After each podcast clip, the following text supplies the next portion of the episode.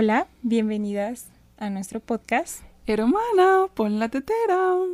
Y este espacio nos lo hemos creado para compartir con ustedes algunas opiniones y análisis sobre... Que tenemos en nuestras pláticas cotidianas.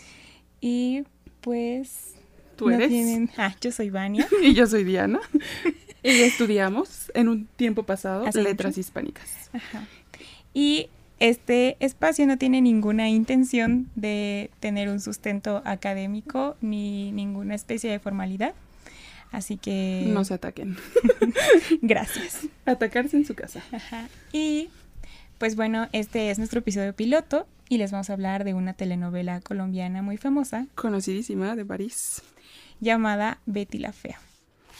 Que si no la conocen, es porque vivieron debajo de una piedra. han vivido todo este tiempo debajo de una piedra Betty la Fea es una telenovela que nació, que nació en 1999 y fue una de las más exitosas de la televisión colombiana. Su escritor es Fernando Gaitán, que también es autor de la telenovela Café con aroma de mujer, que aquí en México se, se rehizo ah, como Destilando Amor. Que es de la de la gaviotita, ¿no? La de la gaviota. La de la gaviota. y em, pues les vamos a hablar un poco de algunas ideas que hemos tenido respecto a esta novela. Después de verla muchas veces. bueno, yo. en muchas ocasiones. Y también les vamos a hablar de una hipótesis. Ah, sí, bueno, de por qué pensamos que Betty la Fea tiene una estructura de una comedia de capa y espada de los siglos de oro. Pero es solo una parte del análisis, porque Betty la Fea es muchas otras cosas. Entonces, pues para eso, primero, para los que no conozcan Betty la Fea, les vamos a hablar un poco de cuál es la trama de esta historia. Pues empieza con que el dueño de la empresa, que es don Roberto, se va a retirar y le va a dejar la empresa a su hijo. Eh, como presidente. Pero la presidencia de Comoda, que es la empresa, este estaba reñida por otro sujeto que es Daniel. Daniel Valencia. Daniel Valencia. Entonces, lo que, o sea, como que queremos que vean que es el, punto es la honra y el honor en el en toda la novela. En toda la novela. Porque pues la, el proyecto de Armando es eh, llevar a la empresa y, y, comprobar que tiene que es más capaz que Daniel Valencia para llevar la empresa y que pues la va a hacer tener muchísimo éxito. Y para esto se propone metas bastante ambiciosas que como Daniel, este, Armando no tiene la preparación académica para llevar una empresa, pues no tienen algún sustento económico. Financiero y no sé qué. Cosas de finanzas que nosotros tampoco sabemos. y, es ahí donde aparece o donde entra la pues la el personaje, personaje de Betty la Fea, de Betty la Fea. que es la mujer más inteligente de toda la empresa y la que se encarga de todas las finanzas y de que funcione. Y bueno, eh, después de que, o sea, de que contratan a Betty en, eh, como secretaria de presidencia, como una de las secretarias de presidencia, porque además se contrata a otra que tiene mejor aspecto, que también de eso vamos a hablar un poco más adelante, eh, empieza una suerte de triquiñuelas por parte de Armando. triquiñuelas, para... la palabra. Triquiñuela. para, pues, en parte para, o sea, por un lado para enamorar a Betty y por otro lado para... Sí. para llevar a cabo su plan con éxito de, de... Es que enamorar a Betty fue una consecuencia también de... Sí, en realidad. De que no le salió nada bien. sí, o sea, su propósito principal es eh, lograr las metas que se ha cumplido, que no tienen ningún fundamento y que solamente las hace para ganar o para estar por encima de Daniel Valencia. Porque se supone que a Armando le dan un plazo de un año para cumplir sus metas. Y si no las cumple, entonces Daniel va a tomar la presidencia. Ese es como en así rapidísimo el, el, por qué. por qué se desatan todos los hechos que después dan lugar a Betty la Fea. Em, entonces, o sea, lo de lo que queremos hacer es compararla con una comedia de capa y espada por lo siguiente. Porque una comedia de capa y espada eh, tuvo, bueno, tuvo su auge en los siglos de oro, en aquellos bellos siglos de oro, que fueron después el 16 y el 17, ¿no? Este, el teatro era muy importante y uno de los tipos de obras de teatro que se representaban eran las, de, las comedias de capa y espada, que tienen como tema principal la honra, o el honor del qué es lo mismo. O sea, no nos metamos en qué es, cuál es la diferencia entre honor y honra, porque esto no es tarea. Pero, este, eh, entonces, en las comidas de capa y espada, el principal punto es la honra o el honor. Y alrededor de eso es que van surgiendo los enredos, porque a la comedia de capa y espada también se le conoce como comedia de enredos. Pero digamos que no es lo correcto teóricamente porque pues en la comedia de capa y espada es donde surgen los enredos. Ok. O sea, los enredos son como una característica más de, la, de la comedia de capa y espada.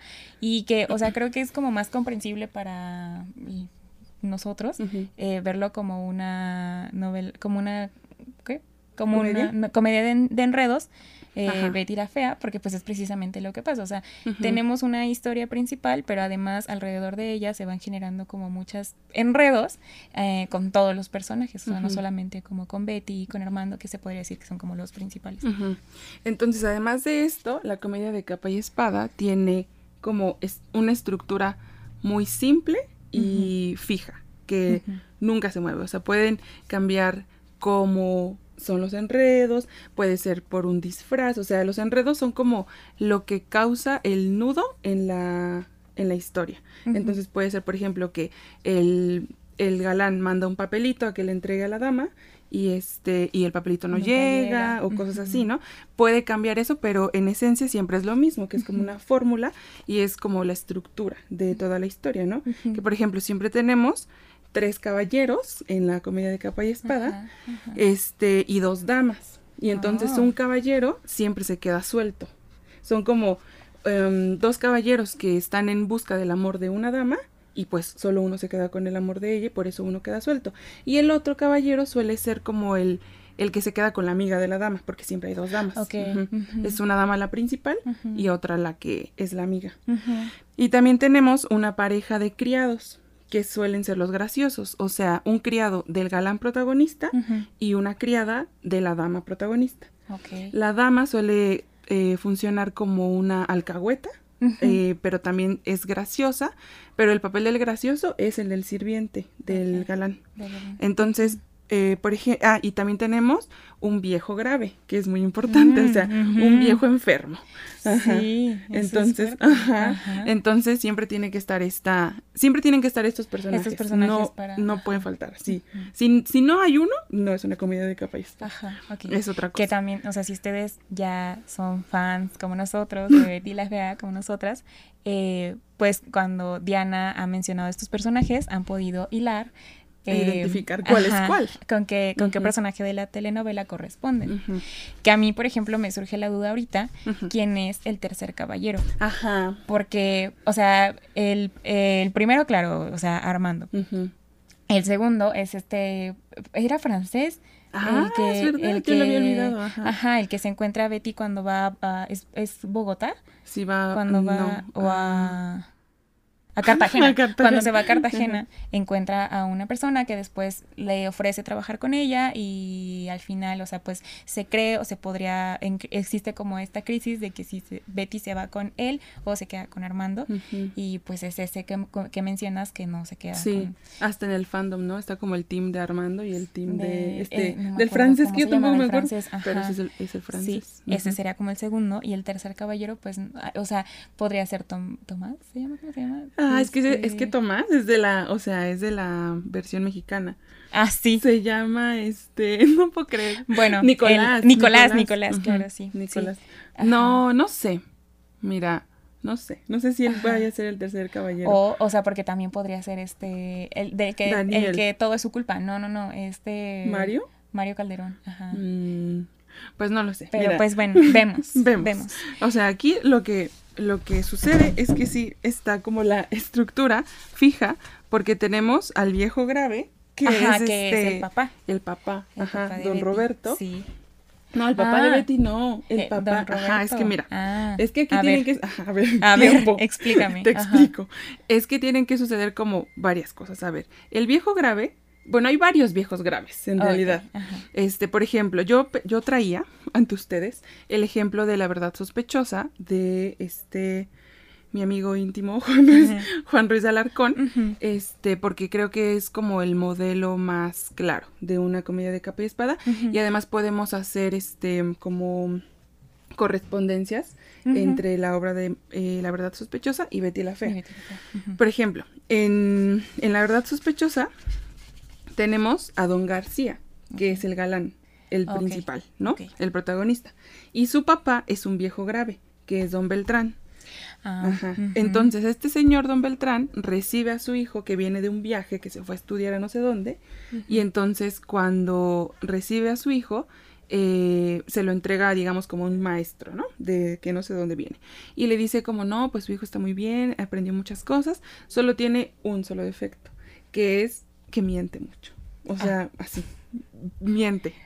Así, mucho. Entonces, don García es el mentiroso de, de, la, de la comedia, de capa y espada. Y hay otros dos galanes, que es don Juan y don Félix. Don Juan es el como pues el que se enfrenta por el amor eh, con Don García. O sea, los dos mm. luchan por el amor de esta Jacinta. Que ahí se podría hacer la correspondencia con el, francés que el francés. que es el que tiene la frente. Ajá. ajá. Y Betty pues sería la dama. Pero bueno, eso, es, vamos, por vamos por partes. Ajá. Y este... Y don Félix es otro galán que es amigo de don Juan, pero él como que, él se queda con la amiga de la protagonista, que es lo que te digo. Entonces, hay otros viejos graves, que por, ejemplo en Betty podría ser uno el papá de Betty, otro el papá de Armando, este, y pues ya, ¿no? Son los Ajá, solo ellos dos. Que a lo mejor, o sea, yo también tomaría a, a la que es parte del cuartel de las feas, pero... Ah, Inesita. A Inesita la tomaría también como Como una vieja grave. Una vieja grave, ajá, porque pues al final es como la única que le da, o sea, como la que tiene la cordura dentro del cuartel de las feas, que es la que siempre les pide como eh, prudencia y como que las detiene un poco. Entonces, dentro del cuartel de las feas, ella funciona como. Aunque también el papel de Inesita es muy. O sea, como. Para reflexionar, señores. Porque ves que siempre está diciéndole a esta. a la recepcionista. A Ana, María. Es Ana, María, creo que sí. no sé. bueno, este, debimos de verdad, eh, debimos anotar los nombres. Este le dice como, ay, sí es Ana María, creo, le dice, ay, cállate, no sé qué, porque ella siempre como que es muy abierta en la sexualidad y cosas así, y ella siempre te traigo, Te traigo un dato que te va a dejar así, mira, pero lo digo más adelante. Ok, ok. este, ah, sí, porque, porque plot twist de este podcast, casi no sabemos qué va a decir la una de la otra, porque para que ah, sea espontáneo. Para que sea sorpresa. espontáneo y, y sorpresa sobre todo. Ajá, entonces, este te digo, esta es la estructura. Y luego además en esta, en la verdad sospechosa, está Tristán, que es el gracioso. Y él no es como tal un sirviente de don García, porque desde que su papá se lo entrega, o sea, literal le dice como aquí está Tristán, él te va a ayudar. O sea, porque es como si fuera también una ah. especie de, de, Pepe Grillo. Sí, ok, ok. Este, y le dice, él no es tu sirviente, ¿eh? o sea, es tu compañero. Ajá. Pero siempre el compañero del galán es gracioso. Que yo estaba pensando, porque mira, a ver, bueno, yo tenía pensado que la correspondencia del gracioso era Freddy. Porque. que es el, mensajero, de Comoda. El mensajero de Comoda. Porque pues es el gracioso en general. Sí, es el que siempre se le pasa haciendo chistes y en todas las escenas que él sale, o sea, pues son la mayoría de escenas de gracia y realmente como que el desarrollo de su personaje nunca lo lleva a un lugar en el que lo veamos triste más que cuando es rechazado por Ana María, pero igual siempre esos esos momentos se terminan Ana María? Hay que buscarlo, ¿eh? porque a lo mejor y no se llama así. Este. Aura María. Aura. Aura, María. Sí, ya. Aura María. Ajá, tienes razón. Pero, por ejemplo, ahorita que estoy diciendo esto, que siempre es el acompañante, pues entonces debería ser Mario.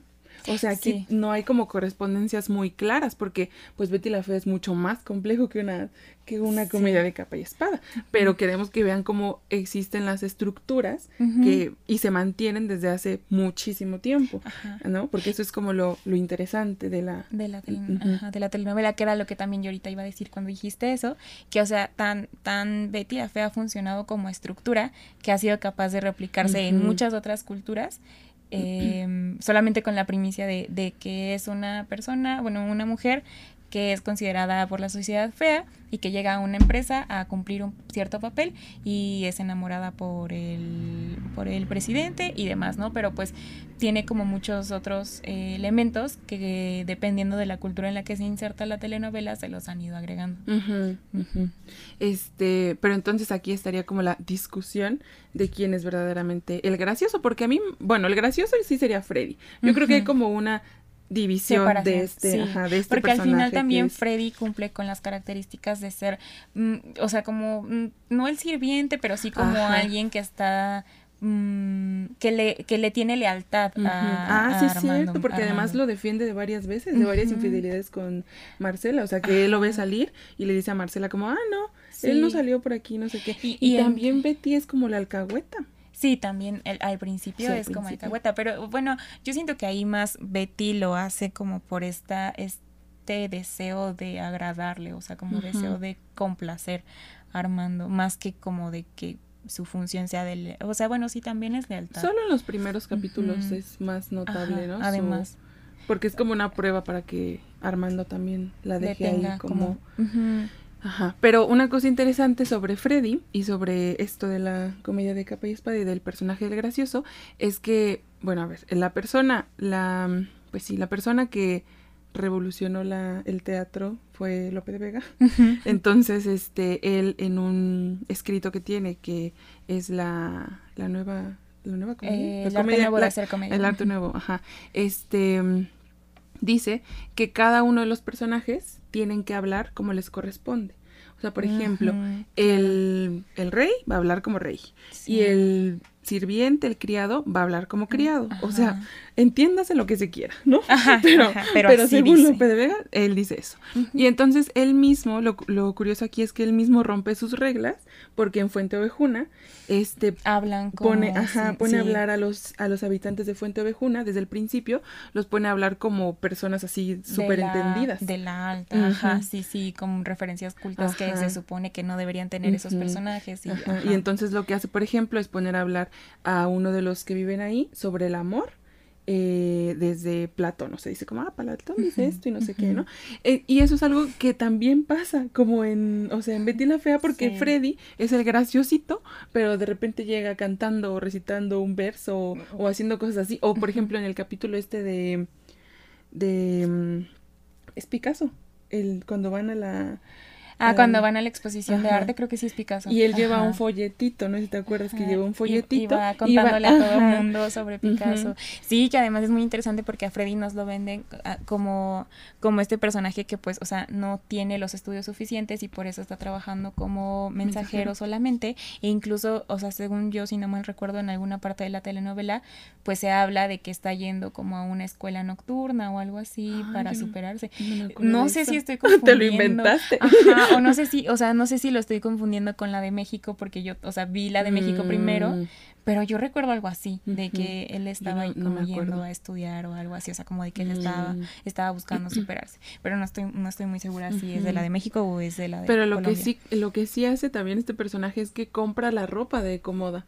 O sea, se viste con ropa de mm. Comoda ah, y se gasta su sueldo en eso. En Ecomoda, sí es O sea, en los primeros capítulos dice como, ah, ya va a salir la nueva colección porque ya tengo mi sueldo para gastármelo. Y se viste con la ropa de Comoda. A pesar, o sea, como que siempre es un personaje como que pertenece a, una, a un estrato social bajo, bajo. Y, pero se viste con ropa de cómoda y les canta, les, les cuenta versos, bueno, les recita versos. Recita versos y, cosas canta canciones y sabe cosas que no... Y como que tiene, ah, y también algo muy curioso que nos lleva a otro punto que tú me habías comentado, es esto que Freddy, o sea, se dice que muchas de las cosas que dice en la novela son inventadas, o sea, que en el que en el libreto, ajá, que en el libreto solo decían unas cosas, pero él le agregaba de su propia cosecha, lo cual también da un mérito al actor porque eh, al actor.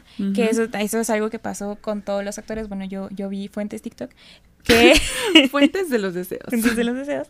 Yo vi que todos los personajes o sea que la la presión de escribir los guiones era tanta que el escritor se la pasaba toda la noche encerrado en su oficina escribiendo los guiones y a veces se los entregaba a los actores el mismo día que iban a grabar. Entonces, muchas veces también como por la por las épocas, aquellos ayeres, era muy difícil que, o sea, bueno, no lo hacían por fotocopiadora, sino que era por fax que los enviaban y no se mm. imprimían completos. Entonces, muchos guiones salían incompletos y salían con frases que los actores tenían que rellenar y pues eso les ayudó como a meterse más en el personaje porque no solamente tenían que decir lo que estaba escrito, sino pensar en qué diría mi personaje ahorita, porque en el guion no está y también pues era como no podían estudiar los guiones, tenían que ellos imaginarse. Entonces esto hace que también los actores sean como más, más, se hayan metido más en el personaje. Y luego duró tanto la novela que ahorita vimos que, o sea, empezó en el 99 y terminó en el 2001. En el 2001. Fue más de un año. Ah, más de un año. Más de un año. Y, y, pues imagínate todos los días estar grabando y, y ya te, te, sabes tu personaje, tanto así que como te había dicho, la, esta Ana María Orozco, y así se llama Ana María, que es Betty la Fea, este, después ya no... Ya no hizo como otro papel que fuera igual de relevante, o sea, le pasó como los estos de Harry Potter y estos mm. personajes que, actores que los ves y ya no ves como al ah, actor, sino, ajá, o sea, dices, ah, pues sale el de Harry Potter, dices, ya, no, ya no piensas en el actor, ya no ves al actor, sino que ves a los personajes. Sí, también ella, y ya no, o sea, según yo, intentó hacer como otras novelas y ya no y novelas y ya no, ya no, pudo. sí no no tuvo como el mismo pegue. Em, pero regresando a esto a lo de, a lo de a la estructura. un poquito este o sea vemos como en la novela o sea en Betty este Armando eh, trata a Betty bien, o sea, en un principio como que, bueno, medio bien, ¿no? Porque siempre es un hijo de la chingada, la verdad. Este, ¿Quién es el verdadero villano de Betty la Fea? Aquí, para, para reflexionar. Este, pero todo lo que hace, todas las, las acciones y todas las, ¿cómo dijiste hace rato? Las, las, las, triquiñuelas. Las triquiñuelas que hace, este, son por lo que habíamos dicho, por su honor y por su honra, y entonces el que le ayuda de consejero, pues es Mario, tanto que llevan al límite esto de, enamorar a Betty y todo, ¿no? Entonces aquí otra cosa importante que eh, hemos logrado como identificar es que, como les decía, el...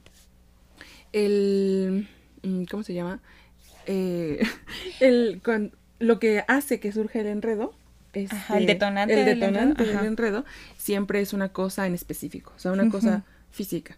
Este, y aquí, por ejemplo, es este la bolsa, o sea, la bolsa azul que le deja Mario ah, cuando, cuando se va de no, que se va de viaje y le deja a, o sea, porque para enamorar a Betty o como una de, uno de los rituales que tenía Armando para enamorar a Betty era justo regalarle un peluche, dejarle un peluche en su escritorio en las mañanas junto con una carta.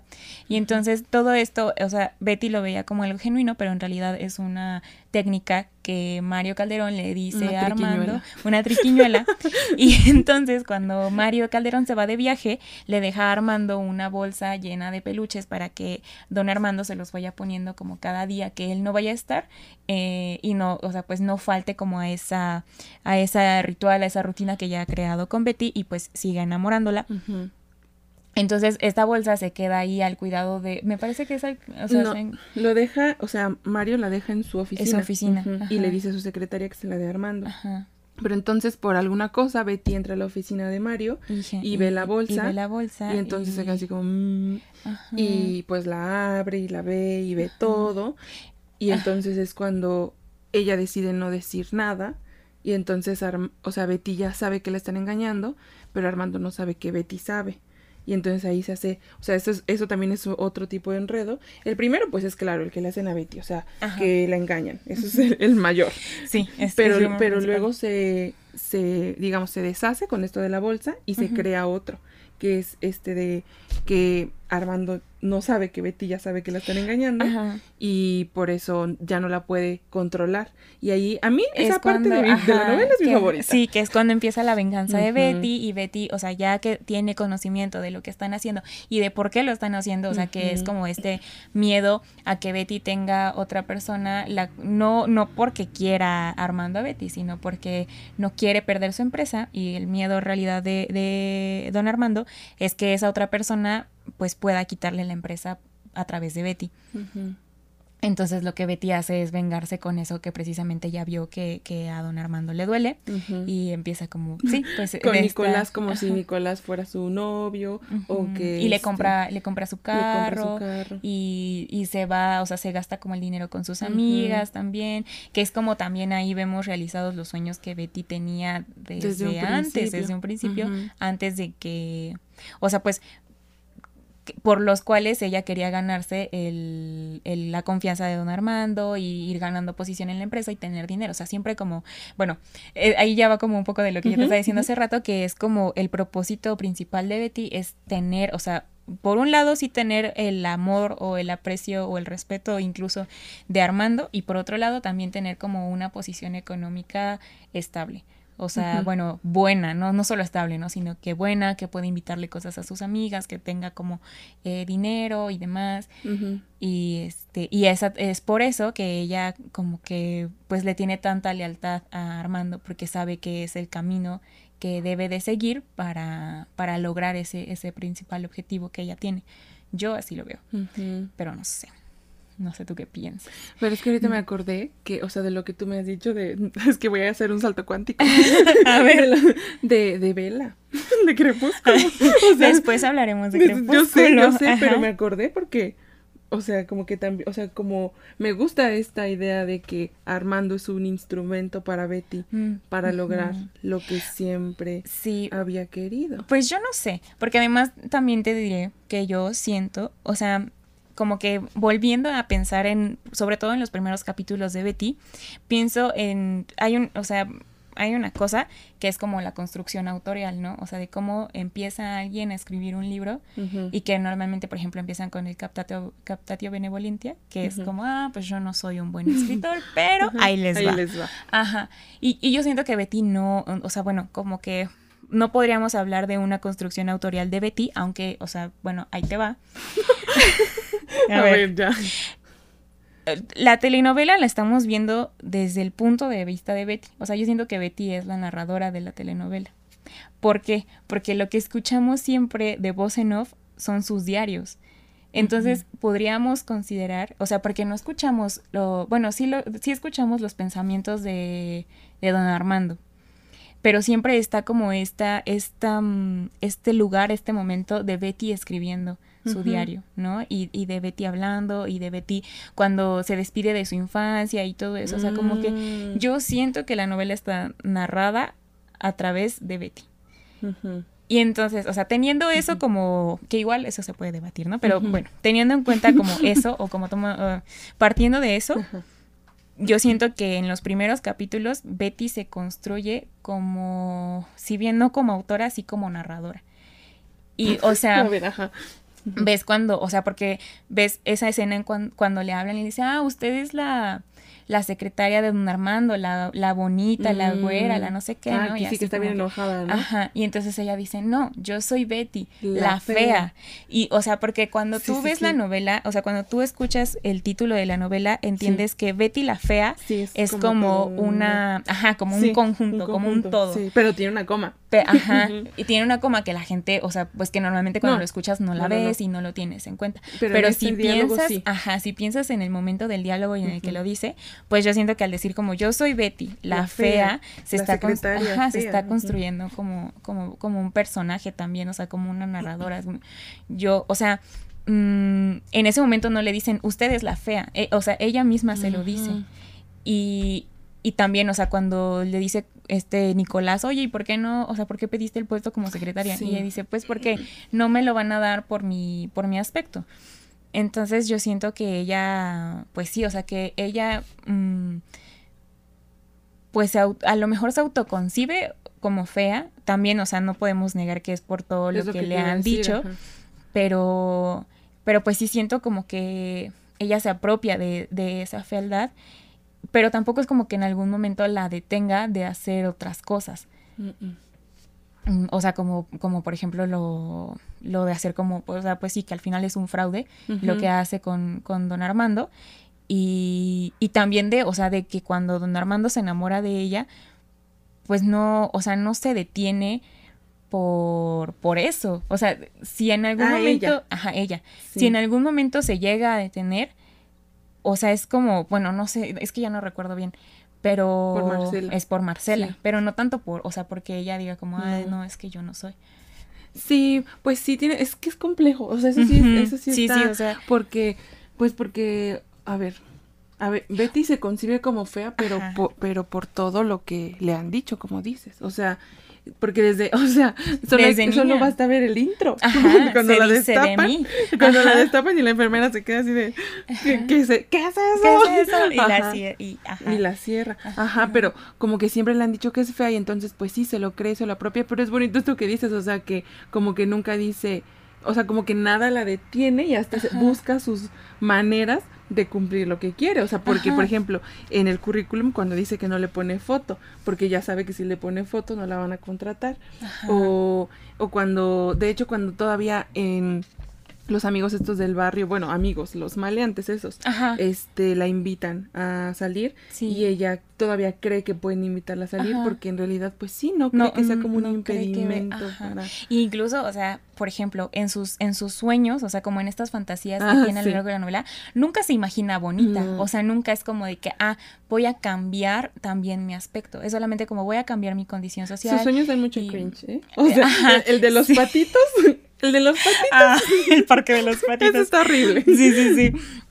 Sí, son muy malos. Pero, pero pues sí, o sea, siempre se concibe e incluso nunca es como de que, ah, voy, voy a vestir de cierta manera como más aceptada o algo así. Siempre, o sea, la forma en la que viste de Ah, bueno, pero tampoco es como que, ah, me voy a vestir, por ejemplo, o sea, como Doña Marcela, o como con la ropa de cómoda. Pero es, como eso porque a será? su estilo. Sí. No sé. Mira, ahí te va mi teoría. A ver, va. Pero es por, o sea, es como con respecto a lo que... sí, yo creo que vamos, ¿hacemos un corte o seguimos así? Ajá. Ajá. No, creo que la tienes que aprender de allá, ¿no? Eh... No, pues bueno, pues, ajá. Este es un piloto. este es un piloto y se aguantan. Y ni modo. Em, sí, que cuando salió al aire y ya que llevaba como varios tiempo en, eh, al aire, hubo una entrevista que le hicieron como a varias modelos colombianas en las cuales, o sea, pues, o sea, porque pues también, o sea, hay que decir que esta novela tuvo tanto éxito en Colombia que pues hasta incluso el presidente intervino en la trama de la historia que es cuando, cuando Betty le ofrecen hacer como un fraude para don Armando y el presidente le mandó una carta al guionista y le dijo que, no que Betty no podía aceptar ese fraude porque pues eso iba a dar una mala imagen de Colombia ante el mundo, porque además, o sea, se sabía que ya se veía alrededor del mundo. Bueno, entonces le hicieron una entrevista a varias modelos colombianas famosas sobre pues qué les parece esta novela y o sea como que qué opinaban al respecto. Y una de las preguntas fue si se sintieron identificadas en algún momento con alguno de los personajes. Y pues todas o la mayoría dijeron que sí que en algún momento se sintieron identificadas con Betty y pues, o sea, es impresionante o es como muy, eh, pues sí, impresionante para la gente como unas personas, o sea, unas mujeres que son modelos y que entonces son consideradas bonitas dentro de los estándares de belleza aceptados, eh, pues, o sea, ¿por qué se van a sentir identificadas con una, con un personaje que en sí se construye como un personaje feo? Y mi, o sea, bueno, lo que yo pienso es que digo, claro, o sea, en, un, en una sociedad capitalista en la que si no deseas ser de otra manera, pues no consumes productos que te ayuden, o sea, que te venden como que te van a ayudar a ser de otra manera, como aspirar a algo. Y entonces, pues no le sirves al capitalismo porque no estás consumiendo. Y pues en este, en ese sentido, todos en algún momento nos hemos sentido insuficientes. O sea, porque en realidad la fealdad es eso, ¿no? Es como una insuficiencia de algo. O sea, no soy lo suficientemente de cierta manera como para ser considerada bonita. Y entonces, pues, o sea, como que lo que hizo Fernando Gaitán fue crear un personaje con el que todos en algún momento nos hemos identificado porque todos en algún momento nos hemos sentido los feos o nos han hecho sentir como los feos. Y y pues también como lo que decías, ¿no? De que no, no había antes una, una protagonista de una telenovela que fuera como fea, construida como fea. Y... Y este, y pues sí, o sea, siempre era como la bonita y la que siempre hacía cosas bien y etcétera.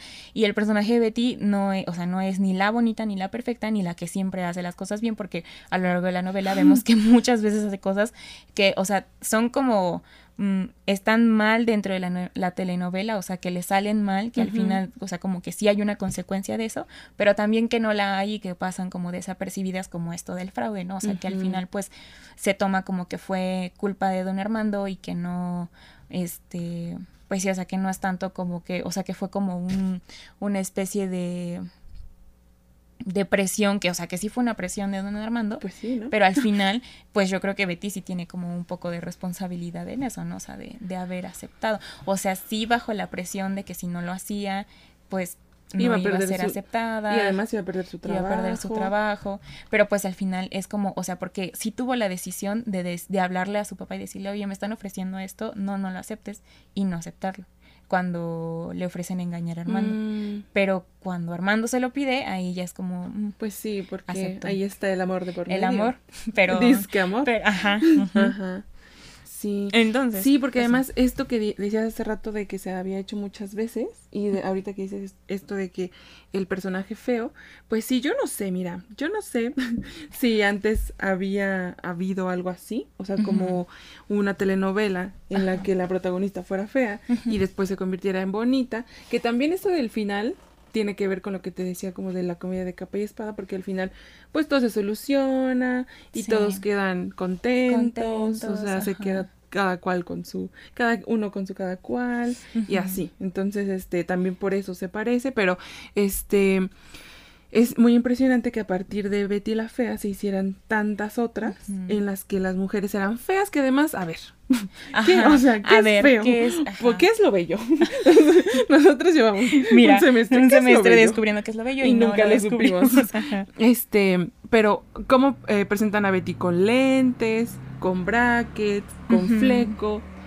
Sí, que, se, que se viste guanga, o sea, pero... pues sí. y, y por ejemplo, en la en la mexicana le hacen una uniceja o así, ¿no? Pero, pero pues... Que también, también en, en, la colombiana creo que tiene uniceja y creo que bigotito. Ah, sí, bigotito. Que, o sea, que, o sea, o sea, que es feo, ¿no? O sea, como no hacer ciertas cosas que son, eh, pues que se le piden a la mujer que haga, ¿no?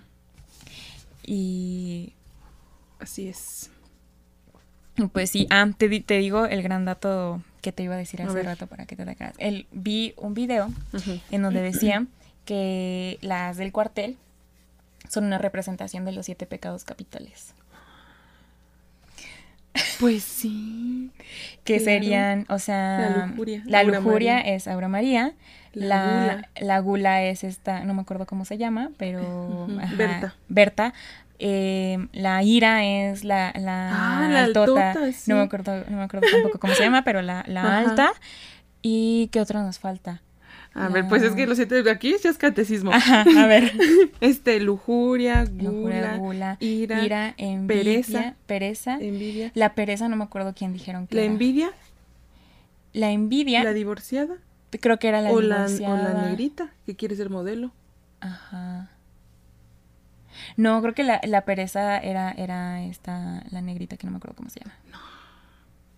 ¿Cómo crees? Porque pues, o sea, como que siempre está así, que realmente no, no tiene como una participación activa, que solamente está como ahí para leerle las cartas a, sí, es cierto. a Betty. O sea, pero en realidad pues no hace como cosa. ira, pereza. Gula, ira, pereza. Envidia. es que creo que la... Y ¿Y cuáles más son los siete pecados No sé, mírame. A ver, ahorita los buscamos, ajá. Pero, ajá, pero que sí, pues que ellos son, o sea, que están representados los siete pecados capitales y que, o sea, en esa representación entra también Betty y, o sea, Betty también representa un pecado capital y es lo que te decía de que pues no es del todo buena.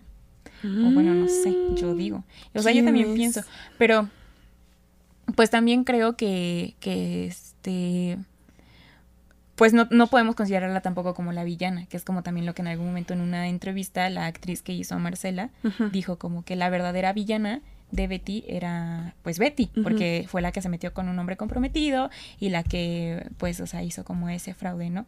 Que pues, o sea, yo mm. también digo como, mm, pero... Pero el verdadero villano aquí es Armando. Es Mario Calderón. el verdadero villano es el papá de Betty. Es, el, papá de Freddy. el diablo es puerco. El diablo Cuando es, chirito es puerquito. es puerquito. Este dice. Eh, no, bueno, si el verdadero villano es. No, Mario no. Bueno. Mario y, Armando. Espera, dice, soberbia, soberbia yo no me acuerdo, ¿eh? Mm. Avaricia sí. Avaricia. La avaricia creo que es. Avaricia, lujuria, ira, gula, envidia y pereza. Avaricia, pues igual hasta podría ser la esta la peliteñida. La peliteñida, ajá, sí. O ella la pereza también, ¿eh? Este. Ah, también, porque también era muy. soberbia es un pecado capital. Yo no sabía eso. No, no sabía. Ándale. Pero, este, pues ya no me acuerdo, o sea, ya no me acuerdo porque además estoy pensando y pues el cuartel de las feas eran una, eran una, dos, tres, cuatro, cinco y seis con Betino y falta una, a lo mejor sí es la, la Ajá, la que estudió seis semestres en la San Marino. seis semestres de finanzas en la San Marino. Y también esto, algo habías dicho de los personajes que, o sea, había como la parte femenina de el, del gracioso. ¿No? O sea, que era como la sirvienta de la, de la ah, protagonista. Sí, que está la criada de la, la criada de, la, protagonista, Que yo siento que en este caso, o sea, o sería como todo el cuartel de las feas en conjunto como personaje. Sí, mira, eso sí no lo había pensado. Esta, esta correspondencia entre quién era la ah, criada o gras es que más que graciosa es que la, la criada de la dama no suele ser graciosa o sea solo está el gracioso Ajá. y la dama es la alcahueta casi siempre. Pues entonces yo creo que sí podrían ser como, o sea, que la alcahueta fueran un poco las, ajá, pues sí. el, cuartel de las feas como, como un conjunto. Sí, pero sí, o sea, Betty tiene mucho más que una estructura de capa y espada, o sea, ese es solo como la primera parte, yo diría, o sea, hasta antes de su viaje, porque ya después del viaje y de su transformación y todo eso, eso ya no pasa en los siglos de oro. eso ya no. todo lo anterior tú podrías verlo en un, en un corral de comedias, sin duda.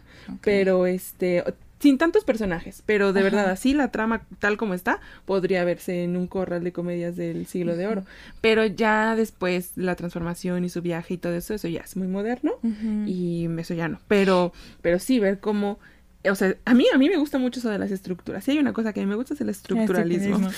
porque, ajá, me re gusta. Ajá, porque a mí me llama mucho la atención cómo se repite una y otra vez y cómo puedes hacerlo de distintas maneras, que es lo que se hacía en los siglos de oro, que, o sea, por eso a mí me, como que me llama tanto la atención eso, que con los mismos tópicos, con las mismas cosas, tenías que hacer, ajá, y cómo lo hacías, o sea, el ingenio así gigantesco que debes tener. De, de hacerlo de diferentes formas. Este, iba a decir que también otra de las cosas que me acuerdo que decía el del arte nuevo de hacer comedias era que todo, o sea, que todas las obras tenían que suceder como, o sea, máximo en dos escenarios o una cosa así, o sea, pero que también era como mantener al mínimo los escenarios. Y es algo que también pasa en Betty, ¿no? O sea, como los escenarios que normalmente vemos son eh, dentro de Comoda y la casa de Betty. Sí. Y ya, o sea, hay, episodios especiales en los que se salen de ese, esos dos escenarios, pero también como que la, un poco de la fórmula y a lo mejor del éxito de esto es como la simpleza de, de, eso. Sí, porque también, o sea, ahorita que dices eso, que dice Lope de Vega, que en cuanto, él dice en cuánto tiempo se tiene que eh, de transcurrir todo. Y también los escenarios, que por ejemplo no podía pasar como en las tragicomedias antiguas o como la explica en la poética de Aristóteles, este que podía aparecerte este Edipo de niño y luego ya te aparece de señor, ¿no? eso ya no podía pasar, ¿no? Eh, o sea que había que tener las este no me acuerdo cómo se llama, pero temporalidad, espacio y no me acuerdo el otro. Entonces, si, si lo piensas también en los capítulos de Betty la Fea, lo que pasa, o sea, cada uno de los capítulos es un día. No, ajá, o sea, ocurre a veces o sea, pasan tres capítulos y es el mismo día. también. cuando son como, o sea, cuando, cuando los enredos son más o cuando están como a punto de descubrirse los enredos se va como alargando. Que eso también yo creo que es parte de la fórmula de una telenovela de mantener como más tiempo la atención y más tiempo la expectativa. Que eso también tendría ya que ver con lo de las novelas de entrega. O sea, eso ya como más reciente. Sí, ya sería como un híbrido de esto, porque también... porque aquí este, te manejamos todo. Em, le sabemos a todo. Ajá, de las novelas de entrega que vas Y también, o sea, además de eso, o sea, como de la estructura de cada, o sea, como a nivel, a nivel episodio, pues sí es como de un día, como dices. Pero también a nivel novela, o sea, tampoco es como que pase un buen de tiempo, no. sino que es como este plazo de un año que tiene don Armando para lograr lo que tiene que lograr sus Y si lo piensas, o sea, es como tiempo real. O sea, porque fue un año. Al final se terminó. O sea, es un poquito más de un año. Un año, ajá. Y este, y también, ay, algo iba a decir ahorita que ya, olvidé. Ah, que justo, o sea, tan, tan esta novela tiene éxito por esa estructura que ya después, como habíamos dicho, cuando intentaron hacer cómoda, o sea, que ya es Ah, como el más allá de eso y que ya también implica como más años porque ya tienen hijos y porque ya tienen como otras cosas, o sea, ya no tuvo el mismo éxito. A pesar de que eran los mismos personajes, incluso la misma primicia de Betty eh, manejando cómoda, ¿no? Sí, que es esto que habíamos dicho. O sea, se supone que tienes en Betty la Fea termina con un final feliz. Y entonces de, es como ver qué va más allá del ¿Qué va a final pasar feliz. después del final feliz? Porque Que aquí es, podemos- ajá, que es de lo que hablaremos en nuestro próximo episodio, de qué pasa cuando las historias van allá del final feliz. Y, y pues sí, que es algo que pasó con Acomoda y que pocas, o sea, como que pocas historias a nivel cine o a nivel audiovisual han logrado como Hacer llevar buen- con éxito un buen más allá del final Sí. feliz. Y yo creo que, a ver, habría que ver cuál. Habría que pensarlo. porque ajá. dudo. Porque, o sea, por ejemplo, ajá, pienso en, ay, ¿cuál? O sea, lo que han hecho, por ejemplo, con Monsters Universe, Monster Inc. y que luego fue Mm. Monsters University. O sea, ahí como que tuvo éxito Monsters University porque es como el previo. Y como que de eso se ha... es lo que te iba a decir, que los, las que sí suelen tener éxito son las que se van al origen. Adelante, O sea, y siempre pasa eso, porque por ejemplo en la de Annabelle, este, pues tienes la del conjuro primero, luego la de Ujú. Annabelle, y luego la de Annabelle, el origen. Pero la de Annabelle, el origen ya no es tan buena, pero es mejor que ver un después. Annabelle o sea, bueno, ahí no es un final feliz, pero... no, pero es como qué pasa después del que ya dieron el cierre, como el final. Y también, por ejemplo, pienso en Toy Story. No, o sea que Toy Mm. Story, Ay, sí, eh, ahí sí se siguieron. de hablar de Toy Story Sí, porque el, creo el que- Woody, el. Woody en la Ay. 4 tiene mucho, ¿eh? Sí, me gusta. Sí. Pero, pues, o sea, por ejemplo, pienso, ¿por qué Toy Story 2 tuvo éxito? O sea, tuvo tantísimo éxito. eh, que fue el éxito que ya no tuvo, por ejemplo, la 3 o la 4. Bueno, o sea, la 3 y la Ujú. 4, no sé, como que no tienen, no tuvieron tanto como en la 2. Y siento que Pues fue porque Shrek. como que en, en la 2, ay, perdón, en la 2 sí le, como que buscaron a- otras cosas y, la, y en la 2 sí tienen como un cierre de final feliz. O sea, como que sí, ya está Goody, o sea, como que siempre en esta idea del amor Es romántico. que yo Toy Story no te lo manejo también. Ah, pero, o sea, dime. como en esta idea del amor romántico, que pues también el rey del amor romántico es Disney, Sí, está, claro. se queda Goody con la, con la pastorcita Mm. y Jess, y Jessie con vos. ¿A Y entonces ya, ajá, o sea, ya están así como que abrazados y están cantando, yo soy tu amigo fiel y esas cosas. Mm. Entonces siento que ahí ya hay un cierre y por eso la 3 como que pues ya pegó por la nostalgia, pero no tanto por la historia. La 3 todavía dicen que está medio buena. La 4 es la que ya. O sea, es- Sí. Es a que la me 4 ya es otra historia bueno, completamente distinta. Pero bueno, Hablaremos de- hablaremos hablaremos.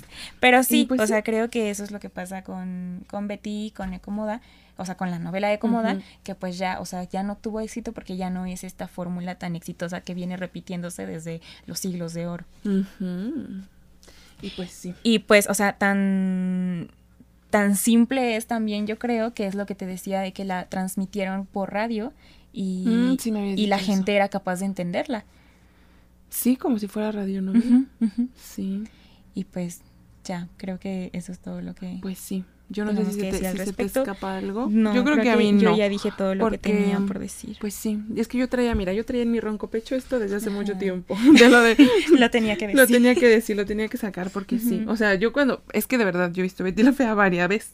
O sea, yo como completa, yo creo que la he visto tres veces. Ok, ajá. Y a- aparte, ya así como capítulos que, te, que me gustan y así, ¿no? Ajá. Pero después dije aquí como, "Mm, esto me parece muy familiar. Y claro, o sea, cualquier cosa que veamos, en realidad, si, si es.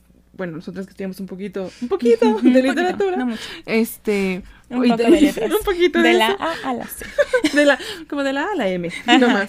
Ella. de ahí Este, para M de abajo, no. Este, mm, ajá, eh, podemos ver que las mismas estructuras se van repitiendo Sí, y justamente eso es lo que queremos hablar en este en este podcast. Sí, que al final sea como em, estos descubrimientos que vamos teniendo sobre, o sea, como de ya lo que sabemos que se ha hecho antes y como, o sea, la sorpresa de que se sigue haciendo hasta nuestros días y que solamente se va adaptando y que como decíamos hace rato al final nada está inventado, ¿no? O sea, como que todo ya existe y también nada está acabado, ¿no? O sea, hay como Sí. otras formas de realizar las historias que ya existen desde hace mucho. Sí, de eso, nada más así para, para finalizar, que, que quede como reflexión. Ajá, Le estaba diciendo yo a, a Joana, que tú conoces. Este, el otro día que fuimos a ver las figuritas estas de Pinocho. Este, que como Guillermo del Toro ha tenido tanto éxito con Pinocho esta, estos meses. Eh, y que creo que nuestro queridísimo Guillermo del Toro nos da una gran lección de nuevo. Además de su video que dice como, tienen un chingo de tiempo, chavos. sí, yo sí digo gracias, Señor, por decirme eso. Este, es esto, ver cómo podemos hacer algo con las cosas que ya están ahí como clásicos. O sea, como que parecen intocables. O sea, que tú dices, ¿para qué voy a hacer otra película de Pinocho si ya está la de Disney desde hace un chorro? Y e hicieron el, la nueva versión, la que no la Disney, que es como live action. Este, pero Guillermo del Toro llevaba 15 años haciendo su película de Pinocho y, o sea, le fue súper bien. Yo la otra, la que sacó Disney apenas no la he Ni visto. La he visto. No, yo, tampoco. Y entonces nos, nos hace ver que podemos hablar de cosas o de hacer cosas, por ejemplo, no sé, una tesis, un escrito, lo que quieras, sobre algo que aparentemente ya se ha dicho todo, o que ya está, o que ya no nadie puede tocar, pero no realmente. Entonces, pues. Exacto. Sí, yo también creo porque, que Porque si lo vemos así, todo se repite una y otra vez siempre. Como también Jorge Drexler dice. Este, todos creen que han inventado canciones nuevas. O como aunque todos creen que han inventado algo y siguen siendo las mismas las, canciones. las canciones. Y que esto no ha pasado solamente como en la época de la modernidad, sino que desde antes, o sea, simplemente El Quijote. o sea, una de las obras que como que la gente considera las, ay, las más eh, importantes de la literatura hispánica, pues al final es algo que a alguien se le ocurrió a partir de algo que alguien más ya había hecho. Aquí, lo, o sea, la diferencia radica en que en esa época, o sea, como en los siglos de oro y en eso, era muy valioso que, que en tu obra se viera que estabas imitando a tal persona. Pero ahora, o sea, ahora ya es como mal visto. y nosotros mismos crecemos con esa idea de la originalidad y que ya no podemos hacer como, o sea, que tenemos que hacer algo nuevo, como si eso se pudiera. Y por eso hay tantas crisis de que como de, güey, no estoy haciendo nada de mi vida, no estoy haciendo nada nuevo, no estoy produciendo nada nuevo, no tengo como algún nicho en el cual entrar porque ya todo está hecho, porque pues, o sea, se nos exige hacer, sí.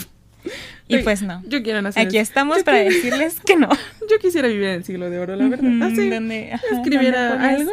Y dijeron, ah, mira, se ah, parece a de Garcilaso. Ajá, qué, bonito. no, que ahora pues si escribes algo así dices, ay, no, ah, ya está copiando. Se parece. Ajá, sí. Pero bueno. Pues sí. Y pues ya. Pero, pero. Hasta aquí mi exposición. Muchas gracias, Muchas gracias por su atención. Y buenas tardes. No, pero tenemos una otra una sección Ah, la, comentadísima sección. La comentadísima. Que se llama, pues espero que ya se hayan acabado su té, porque estamos a punto de leerles las hojas y saber qué es lo que les aconsejan. Y esta vez les vamos a aconsejar en este primer capítulo piloto que eh, si les interesó esto de la novela de eh, capa y, de, la comedia, de, capa, y espada, hay una representación en YouTube. Mm. Eh, muy padre que hacen unos chicos de una este eh, de, compañía de una compañía teatral que se llama Novis Punk. Este que ellos estuvieron en el carro de comedias de la UNAM eh, como en el 2018 algo así. Y ahorita no tienen funciones este em, ahorita no están ocurriendo las funciones en vivo. por eso no les recomendamos que vayan a verlos a tal teatro o así pero en YouTube está una representación de la verdad sospechosa que está muy buena. Es muy divertida, muy graciosa, porque eh, Don García se inventa muchas mentiras, se inventa hasta como en el Quijote, que a él lo partieron en dos y luego se pegó con un, con un ungüento y, y le creen, que es lo peor. Entonces, este pues sí, esa es una de las recomendaciones. Igual se las vamos a poner en el link de que está va a estar en nuestro Instagram con el post de las referencias de este video.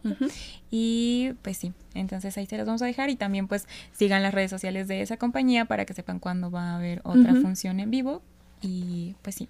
Y también la otra recomendación sería que si no han visto la, la, telenovela de Betty la Fea, pues también la vean. Está en Amazon Prime. Está en Amazon Prime ahorita. Em, son como 300 capítulos, pero están a la mitad, ¿no? Algo así. O sea, ¿o no? ¿O eso era en Netflix? ¿En Netflix eran, eran 300 en Netflix? Pues algo así, o sea, porque eran como, duraban la mitad. ¿A poco? Yo había pensado que eran ciento y algo. Pero no tienes razón. Sí, según yo sí, bueno, pero, pero, bueno, está entretenida, está muy entretenida y pueden ir a verla y si no la han visto, pues sí es algo que tienen que conocer. Cultura general, es general. Em, es pregunta de examen. Es pregunta de examen de la siguiente clase. Em, y pues sí, pueden ir a verla o también si han visto alguna de otra de, o sea, como otra versión que exista, que también está como Betty en Nueva York, eh, o sea, hay coreana, japonesa, china. Mexicana, que está la mexicana, que está muy fea. Este, bueno, no, a mí sí me gusta la mexicana. Algunas partes, algunas partes también le meten mucho relleno. Pero pues sí, que nos comenten como qué, qué cosas cambian y qué cosas se conservan de esas versiones eh, con respecto a la original, que es la colombiana. Efectivamente. Y pues ya creo que eso es todo. Podemos ir, en paz. Demos gracias al Señor. Eh, es justo y necesario. y pues ya. Y pues hasta la próxima. Bye. Ven ahí el saludcito, dices tú. Pues ahí el saludcito dices tú.